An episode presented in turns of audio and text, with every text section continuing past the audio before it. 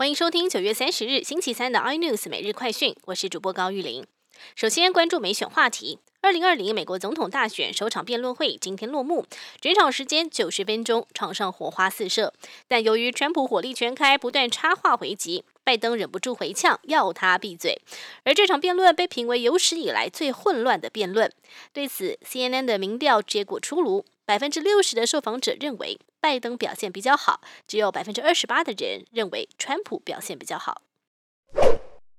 教廷正寻求延长跟中国政府间的主教任命临时协议，遭到外界批评。外媒报道，教廷发言人今天发表声明，承认和北京达成延长协议有困难，但强调协商已经有现正面的结果。他也重申，这份协议只涵盖主教任命的部分，并没有涉及与中国政府建立政治或外交关系。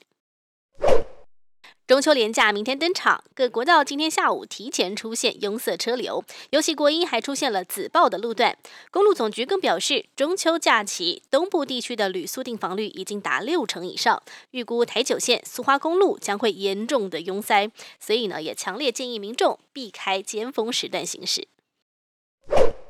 口罩国家队又出包，台中口罩商泛泰公司为了增加口罩产量，九月起委托未经许可的成威公司制造口罩之后，由药局通路贩售上百万片。彰化地检署昨天查扣机台及一万七千片口罩等证物，经过侦讯之后，将泛泰公司及纯威公司负责人依违反药事法，以五十万元以及一百万元交保。